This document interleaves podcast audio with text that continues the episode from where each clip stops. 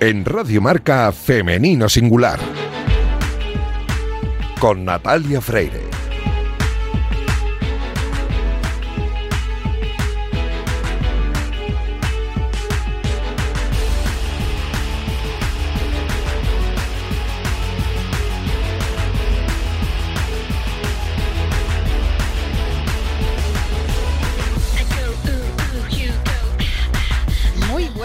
Y bienvenidos un sábado más a este espacio de radio en el que nos empeñamos en dar visibilidad y voz a las mujeres que hacen que nuestro deporte sea cada vez más grande. Nos encanta ver triunfar a nuestros deportistas, ya sean hombres o mujeres. Pero permitidnos que en la próxima media hora hablemos solo en femenino singular, que es el nombre de este programa que escucháis ahora mismo en la sintonía de Radio Marca.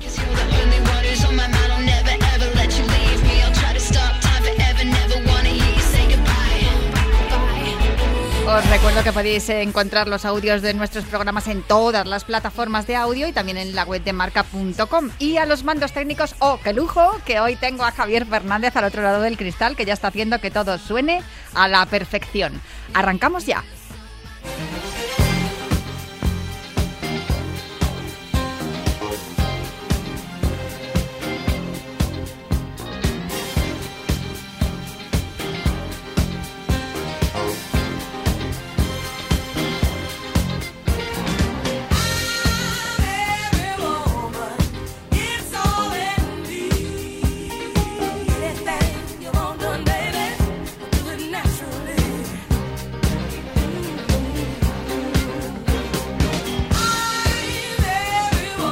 Está sonando este I'm Every Woman de Chaka Khan porque estamos estrenando sección y había que estrenar también sintonía. No sé si será del agrado del director de esta sección, que es mi compañero del diario Marca, Fernando Carreño. Fernando, muy buenos días, ¿cómo estás?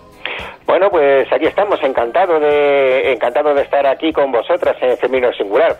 Bueno, que si me gusta la sintonía, efectivamente, es un, es un clásico. No te sabría decir si es de la Motown, pero bueno, es el espíritu de la época. Desde luego, y de esa época es lo que nos apetece hablar, ¿no? Que lo llevábamos diciendo muchos meses. Pues mira, yo creo que desde que dejamos de hacer la sección de pioneras con el, el historiador Jorge García, que nos dejó un sabor de boca maravilloso porque estuvimos hablando durante esa temporada de, todas las, las, mujeres, las pioneras del deporte en el primer tramo, la primera mitad del, del siglo XX. Pero claro, eh, nos quedábamos un poco cojos porque yo necesitaba seguir hablando de las mujeres que vinieron después en esa segunda mitad del siglo XX y que fueron las que acabaron rompiendo ese hielo que, que estaba ahí después de la guerra civil y convirtiendo el deporte en lo que es hoy el de lo que es hoy en día. Eh, hay muchos nombres. Eh, vamos a hablar de muchas pioneras del deporte internacional, desde Catherine Switzer, la primera mujer en correr la maratón en, Nueva York, eh, de Billie Jean King, la primera en alzar la voz para que los sueldos entre hombres y mujeres fueran iguales en el tenis, o luego también las españolas, ¿no? Que es lo que nos lo que nos lo que nos gusta más aquí, como por ejemplo la patinadora Pepita Cuevas, que fue la primera española que consiguió en 1967 ser campeona del mundo en una modalidad deportiva, en este caso en, patinaje. No sé si, eh, bueno, tenemos un listado ya estupendo, pero yo creo que, es buen momento para ir empezando ya a conocerlas, porque claro, las de primera mitad del siglo XX, creo que menos Encarnita Hernández, todas las demás ya habían fallecido, pero tenemos un montón de pioneras que están a pleno rendimiento y con las cuales podemos hablar. Así que esa es la misión de esta, de esta sección de, de pioneras de femenino singular. Sí, porque, ¿qué te digo? Es el deporte, es el deporte femenino en España tuvo un paréntesis en esos años 40, 50, en el que las condiciones sociopolíticas, bueno, eh, lo desaconsejaban.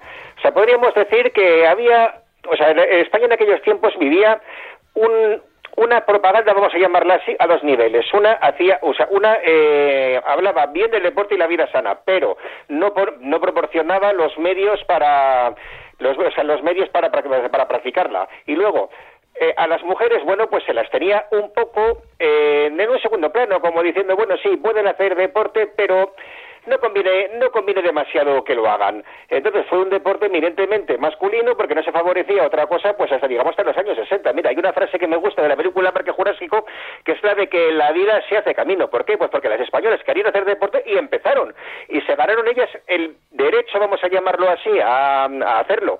En el atletismo, el deporte rey, el deporte que lo simboliza a todos. Bueno, hasta 1963 no hubo campeonatos de España oficiales. Sí, hubo mujeres que hacían atletismo, que hacían atletismo. A veces eh, incluso se las miraba mal, pero bueno, oye, pero bueno, o sea, lo consiguieron. Yo recuerdo una crónica de una, una crónica escrita en el ABC por Gilera, que fue deportista de los años 30, precisamente recordando a Margot Moles, una de las mujeres de las que más hemos hablado, mm. diciendo en aquellos primeros años 70, y recuerdo ahora que cuando veíamos a Margot Moles y sus amigas nos parecía que era algo errado y ahora no, ellas tenían razón y nosotros no. Bueno, pues se ganaron nuestra razón. Como suele ocurrir siempre con las mujeres, que yo se lo digo muchas veces a todos mis amigos y a los niños, haced caso a mamá. Bueno, de una de esas pioneras del atletismo de las que estabas comentando, eh, quería empezar yo esta sección hablando porque creo que es importante, como, como comentamos cuando ideamos eh, retomar esta sección con, con un poco más contemporánea, eh, que pudiéramos hablar con ellas, ¿no? Porque había muchas historias que contar acerca de las mujeres que empezaron practicando atletismo a finales de los 60, principios de los 70, pero claro, lo que decías tú, la mayoría están vivas, podemos hablar con ellas, así que, y vamos, vivas y coleando, porque con la mujer con la que vamos a hablar ahora, la semana pasada ha conseguido un bronce en un campeonato de Europa, o sea que fíjate si está en pleno rendimiento. Sí que te digo, porque mira, yo ahora mismo tengo delante unas páginas de marca del año 1974 en las que se habla de, de Consuelo Alonso y en la foto que tú me y en la foto que tú me enseñaste el otro día dije, oye, pero estos son mayores de triatlón. Y me, dice, me dijiste, efectivamente, porque sigue compitiendo en triatlón. Eh, mira, bueno, la vas a presentar tú. Pero sí, sí, espera, espera, espera, vamos a ambientarlo. Vamos a ambientarlo como diría Vicente Ortega.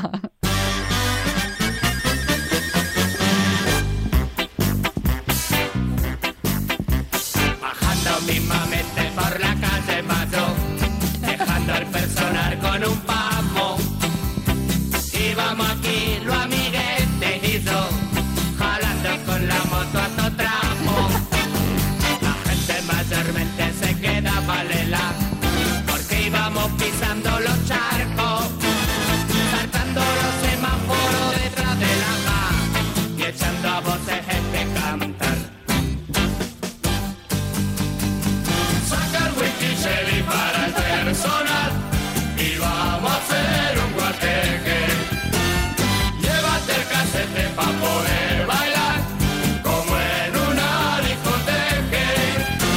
ver, que no se vuelvan locos nuestros oyentes y tú tampoco, Fernando, porque estabas diciendo, ¿por qué pones esta canción? Saca el Whisky Chelly, un clásico de, de los 70, ¿no? De 60, 70, de Desmadre 25.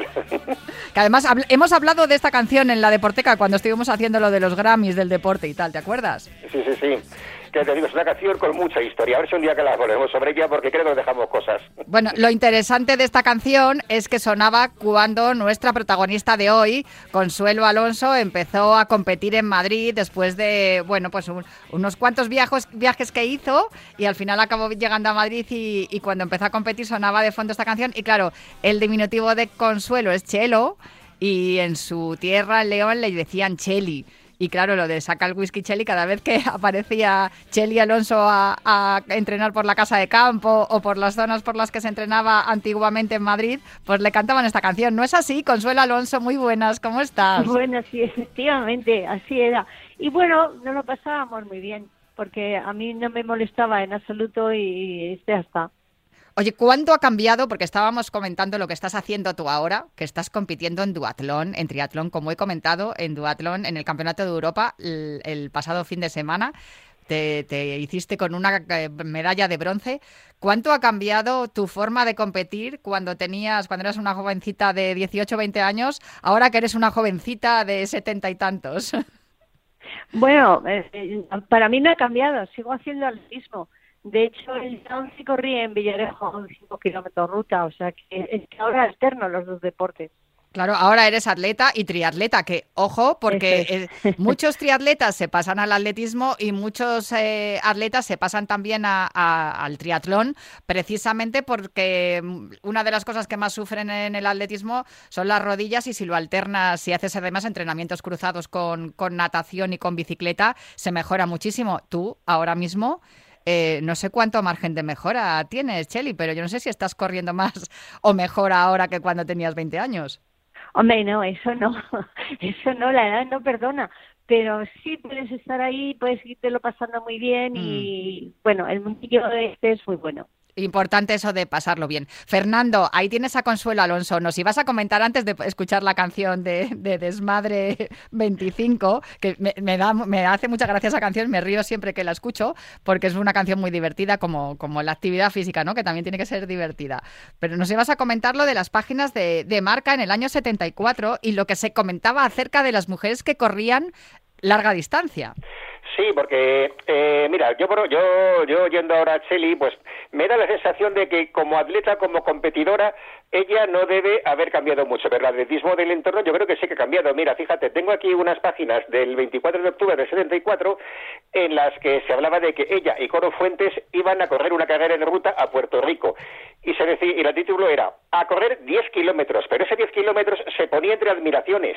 Como si fuera algo extraordinario que una mujer, una mujer fuera capaz de correr 10 kilómetros. Sí, sí, una cosa extraordinaria, porque es que, y fíjate, claro, que es que en aquellos tiempos podía ser más normal, porque mira, ahora mismo de memoria me pillas, yo no sé, si en el año 74 todavía en los Juegos Olímpicos la distancia más larga admitida en las pruebas femeninas era de 800 metros. O sea, porque se consideraba que más allá era peligroso, que es una de las remoras que tuvo siempre el deporte femenino en aquellos tiempos, que se consideraba que las mujeres no podían hacer ciertas cosas. No, bueno, perdona que te corrija, pero no, en el 69 ya pasamos a poder correr 1500, ¿eh? Hmm. Ajá, ah, bien, bien, bien. Por eso te digo que estaba hablando de memoria y no lo tenía claro de momento. Hasta ese año, la máxima distancia que había, incluso en el cross, eran de 800 metros, pero luego ya eh, al comienzo de la temporada 69 fue cuando ya se alargaron las distancias, luego ya en el 70 y pico fue cuando salió la primera mujer corriendo eh, la maratón y, que no la dejaban y todo ese lío, y luego poco a poco en Madrid fue cuando el Mapoma instauró lo de la maratón y ya a partir de ahí ya se abrió todo. Ya, ya podías correr por la calle que nadie te insultaba ni te decía nada. Eh, antes sí, Consuelo, antes sí que, que se, os decía, os decían cosas cuando os veían corriendo por la calle. Te insultaban incluso no estaba, no se podía correr por la calle yo, nosotros en aquella época nos entrenaba ballesteros que en la casa de campo se podía circular con coche y él tenía que ir con su coche acompañándonos porque era tremendo la gente que se metía con nosotros y de malos modos. ¿eh?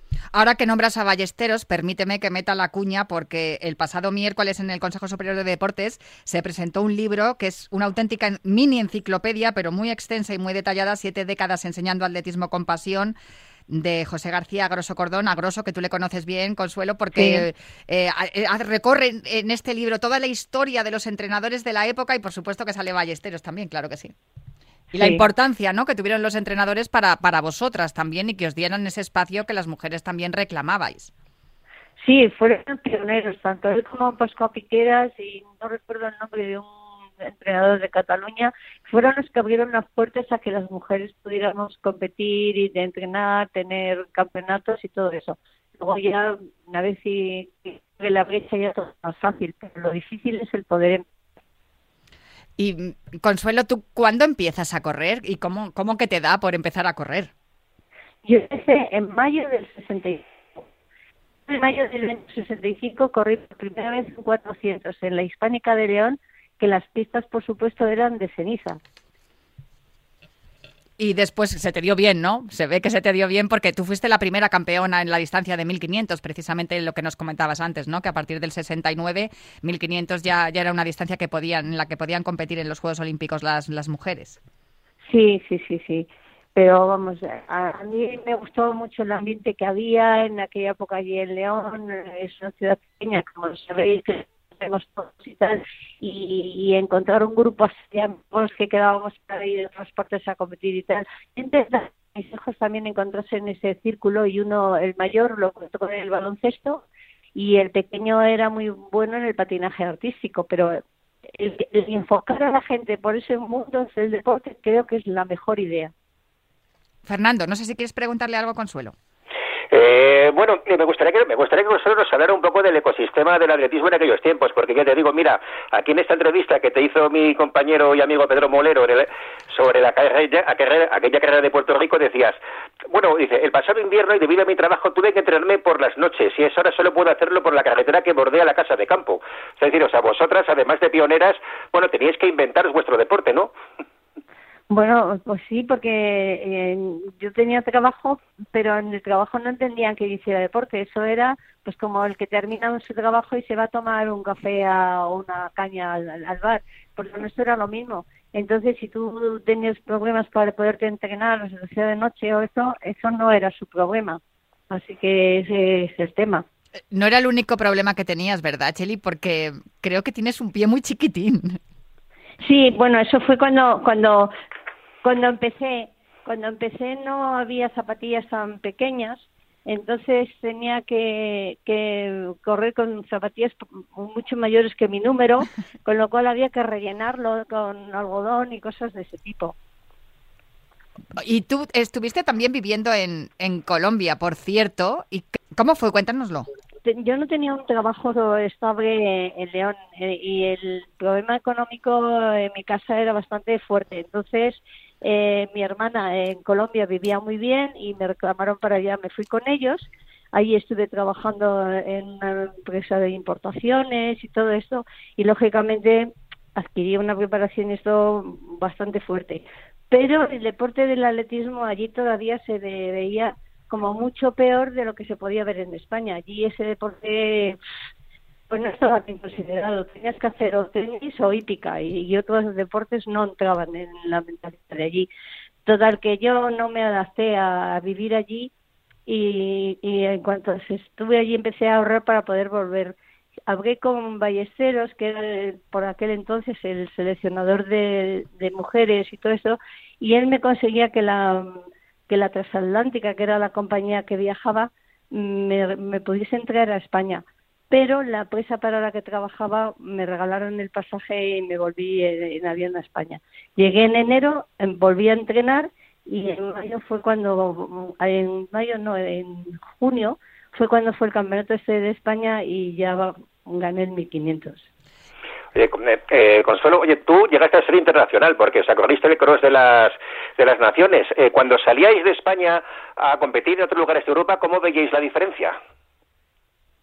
Bueno, al principio sí veía muy, muy diferente porque a nosotros siempre nos acompañaba una mujer de la sección femenina. No podíamos viajar solas, tenían siempre que acompañarnos y eso, pero luego ya poco a poco lo mismo que en España se fue abriendo todo, todo bien, apertura, lo mismo al revés, nosotros vive, se nos veía que vivíamos bien e incluso era la época en la que había tanto doping y cosas de estas y Ballesteros se colocaba siempre entre las españolas y los dos equipos o dos hermanas o así para que diferenciaran de lo que eran mujeres de lo que eran hombres. O sea que sí que había muchas anécdotas y muchas cosas curiosas. Eh, quería preguntarte, no Fernando, no, si, no sé si quieres preguntarle algo más, pero si no, yo quería preguntarle a, a Consuelo eh, ¿Cuándo decide pasar al maratón? Porque después del 1500 y, de ir aumentando la distancia en los campeonatos de cross, también fuiste campeona de España de, esa distancia, de maratón. Eh, bueno, pues yo estaba haciendo la Liga de Clubes en Cataluña y había un mitin en La Coruña de 1500.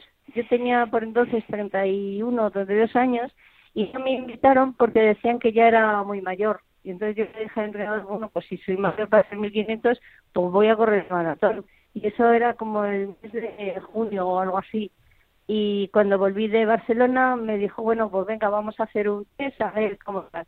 Me acuerdo que me dijo, vete a 5 y yo en aquellas épocas hacía los miles a 3 minutos, pues para ir a 5 a ir trotando. Y no era capaz de acomodarme ese ritmo total, que al tercer kilómetro me paré y me dijo, tienes que utilizar la cabeza, tienes que salir más despacio, no sé qué, cuántos. Y entonces volví otra vez a seguir corriendo y él con el coche arrancaba y paraba, pues cuando él notaba que yo me iba a parar, él arrancaba, seguía otra vez y así. Y bueno, pues al final me dijo, mira, si utilizas la cabeza puedes ser tercera y hacer 3.15. Y yo dije, pues por 3.15 es tan malo como, como lo del 1.500, por eso me en el 1.500. Total, que yo llegué allí a Laredo con una botella de agua, unos pozos de acuarios o no sé qué era, y me dijeron ahí en la organización, tú no te preocupes, si nosotros vamos a poner avituallamiento. Y dije, bueno, vale. Y total que salí, a, mujeres salimos 12 o 13 nada más, porque entonces se corría separados mujeres de hombres. Y, y ya te digo, fui al final de todo para intentar ir al ritmo que me habían marcado. Y al cabo de cinco kilómetros ya estaba harta de ir tan despacio que estaba viendo que por delante iban grupos de dos en dos y mi, objetivo era ir a cogerlas. Y cogía, iba con ellas, hablábamos tal y cual, y al siguiente grupo, así hasta que llegué a la que iba primera, que era Joaquín a casa, y faltaban siete kilómetros para acabar la maratón, y dije, me parece que, que me he colado, pero bueno, aquí hay que aguantar y tal. Total que ahí seguí y cuando llegué me dijeron que había hecho 2.56. ¡Ole! Y que era, y era la primera. Madre mía. Que esa fue la historia de la primera maratón. Lo que sí es verdad que después de la euforia sobre la llegada y demás, nos subimos al coche para regresar a Madrid, porque yo al día siguiente trabajaba y no me podía bajar de, de la furgoneta porque tantas las piernas que no podía ni andar. Me faltaban kilómetros. Eh, eh, Consuelo, no, tú, tú me figuro que corriste en los primeros maratones populares, estuviste en el que estarías en alguno de los que se organizaron en, en España. ¿Cómo era el ambiente por entonces? Porque ahora será una fiesta, pero entonces, eh, ¿cómo era? ¿Había mucha ilusión? Bueno, y yo te digo que yo debuté en, ese, en el de la arena. Yo no había corrido antes nunca ninguna distancia de ni de medias maratones ni de nada de eso, ¿eh? Había hecho 10 kilómetros sí, pero pero más largo no y luego sí, ya te digo, yo veía la maratón en la Casa Campo, tenía muchos amigos que lo corrían, lo hacían allí, iba a animarles y tal, pero yo en mi cabeza no entraba que yo pudiese correr una maratón, me parecía eso impensable, larguísimo. Oye, dejaste de correr después, ¿no? Ya el trabajo, la familia, entre los 40 y las rodillas, ¿no? No, yo no he dejado nunca de correr, he de, de, competir. De competir, es verdad. Perdona, perdona, tienes razón. Me operaron del cartílago porque de repente un buen día que estaba correteando mm, vi que, que, no podía, que se me hinchaban las rodillas y no podía. Y entonces me operaron de la rodilla y me dijeron que es que no tenía cartílago, que se había gastado. Y me hicieron una operación y tal y dijeron, mira, con esto tú puedes hacer una vida normal, puedes nadar, puedes andar en bici, pero correr no porque el correr es un desgaste que vas a tener ahí. Y coincidió otro compañero que también había entrenado con ballesteros y tal, pero que se dedicaba a trialón. Y me dijo, ah, tú vente conmigo, yo te enseño a nadar y haces trialón y tal y cual. Y empecé con él a hacer natación en el canoe y luego salíamos en la bici y la carrera es lo único que yo solamente competía el día de la competición. Eso fue de los 41 a los 60. O sea, dejaste de, entrenar corriendo, pero no dejaste de entrenar en haciendo lo que se llaman entrenamientos cruzados, ¿no? Lo de la natación y lo de la bici, o sea que de... Claro, y ya se empezó a meter gimnasios y cosas de esas. Y, eh, y no has parado, porque como estábamos comentando al principio de la entrevista, el fin de semana del 17-18 estuviste en Bilbao en el Campeonato Europa de Duatlón, que hiciste bronce, y el próximo día 2 de octubre vas a competir también en, en triatlón en la modalidad de sprint. Sí, me voy a Cartagena, pero el día 11 estuve corriendo en Villarejo de Salvanés, el provincial de Madrid, en 5 kilómetros ruta. También. O sea, tienes prácticamente una competición a, la semana, no paras, Cheli. No, no, a la semana no. Bueno, bueno, sí, ya es una manera. más largo. ¿Y qué suponen ahora esas competiciones para ti? Evidentemente no es como, como decíamos al principio, como con los 20 años, pero mm, supongo que tiene que ver que, el atletismo, el, deporte, forma parte de tu vida, ¿no? Se, se ha convertido también en, una manera de vivir. Sí, bueno, no tiene porque cuando yo era joven y estaba en el equipo nacional, todos los gastos y todo me lo pagaba la federación. Yo me gustaba mucho viajar y eso, y viajaba porque lo pagaba la federación. En los viajes que hay ahora, lógicamente, te lo tienes que pagar tú todo y entonces en mm. algunas ocasiones, mm, aunque te apeteciera mucho ir a un sitio, tienes que decir no porque te supera, no, no tienes el poder adquisitivo para tanto. pero siempre que me es posible, ahí que me apunto. Estás, estás además entrenando y compitiendo con un club, ¿no? El Club Tri Infinity de Móstoles. Sí, eso en trialón y en atletismo en el Lince Parla, pero pasa lo mismo. Salvo que sean de a nivel de clubs o así, eh, los clubs no tienen dinero para pagar los cosas a la gente. O sea, a nivel élite, pues bueno, sí, pueden vivir de ello, pero a otros niveles del deporte no vive nadie. Fernando, te dejo la última. No, bueno, yo quería, yo quería preguntarle a Consuelo si aquel atletismo, además de todos los sacrificios, costaba además mucho dinero, pero prácticamente me nos lo ha contestado ya. Sí, claro, es que era así. Salvo que estuvieses eh, a nivel muy alto, tenías que pagártelo todo. Y ahora mismo, eh, a otro nivel, pues yo, ya te digo, a cada vez que voy a una competición, me lo tengo que pagar. Lo que ocurre es que, bueno, nos organizamos, por ejemplo, en los viajes, pues vamos en grupos, sale mejor, en los hoteles eh, se escoge el equipo, y hay cosas de ese tipo, pero te cuesta dinero. O sea, que no has dejado de ser amateur económica, porque siempre has sido profesional a la hora de entrenar y competir. Eh, bueno, si quieres decir que soy profesional a la hora de competir, sí, del resto siempre he sido amateur. Bueno, pero lo que te ha aportado el, el deporte en tu vida, desde luego, eh, Consuelo, eh, eso es impagable. Ah, para mí sí.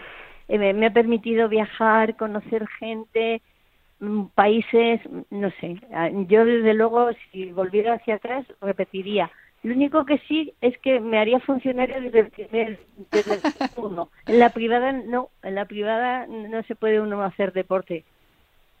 Es mucho más complicado, desde luego, eso es cierto. Si eres funcionaria tienes más posibilidades. Bueno, que lo fuiste, lo fuiste del ayuntamiento y también tu trabajo fuera del deporte también estaba relacionado con el deporte y bueno, más o menos ahí también te, te pudiste mover bien porque lo que está claro es que en aquella época, Fernando, había que hacer muchas cosas y si eras mujer tenías incluso más dificultades que si eras hombre. Ahora casi casi que también, ¿eh? Pero bueno, parece que hemos avanzado un poco. No, digo una cosa, mira, yo recuerdo en aquellos tiempos que tenía, o sea, yo era un chavalín que era espectador de todo y siempre que veía una competición decía, jo, si es que siempre, si es que nunca, si es que nunca quedamos de los primeros. Claro, yo entonces no sabía todo lo que tenían que hacer para llegar allí. Ahora que ya lo sé, pues hombre, la admiración que tengo por, por, eh, pues, por todas estas personas es infinita.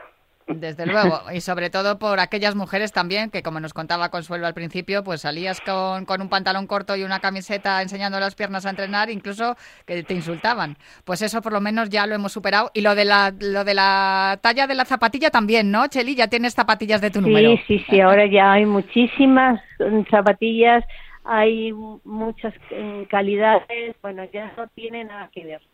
Oye, ¿qué les dices? La, primera maratón esa que yo corrí de Laredo, corrí con unas zapatillas de New Balance de jogging.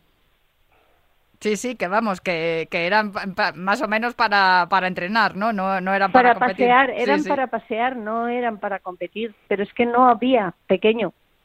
Oye, ¿qué les dices a todas esas mujeres que tienen ya una edad como tú, superando los 70, pero que han practicado toda la vida deporte y que lo siguen haciendo?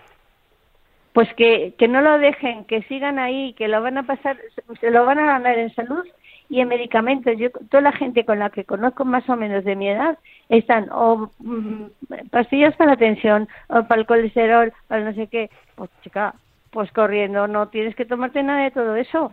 Claro que no, porque ya lo eliminas tú ahí haciendo ejercicio físico y además lo que decimos siempre aquí en Radio Marca en nuestro programa Cuídate, lo, saludable que es hacer deporte, deporte moderado y, divertido, ¿no? Que además de, tener eh, físicamente estar bien, pues eh, generas endorfina y estás feliz. Exactamente. Pues Consuelo Alonso, nuestra primera campeona de 1500, también campeona tres veces de, de maratón. Y, nuestra primera, has inaugurado esta sección de pioneras aquí en Femenino Singular. Ha sido todo un placer charlar contigo y muchísimas gracias también a ti, Fernando, por acompañarme hoy. Muchísimas gracias a vosotros y que me imite mucha más gente, que, hace falta más mujeres. Eso es, más mujeres corriendo, tengan la edad que tengan y, y, además tú eres todo un ejemplo de que se puede hacer pasados los 70. Un abrazo muy fuerte, Consuelo. Gracias, igual. Adiós. Y Fernando, muchísimas gracias a ti también por acompañarme hoy aquí en Femenino Singular. Te voy a, te voy a pedir que me acompañes más días, ¿eh? que me ha gustado mucho. Venga, yo encantado. Muchísimas gracias a vosotras. Un abrazo fuerte. Pues yo me tengo que marchar ya, pero os dejo con una jornada mm, impresionante de deporte aquí en Radio Marca y prometo volver el próximo sábado para seguir hablando aquí en Femenino Singular.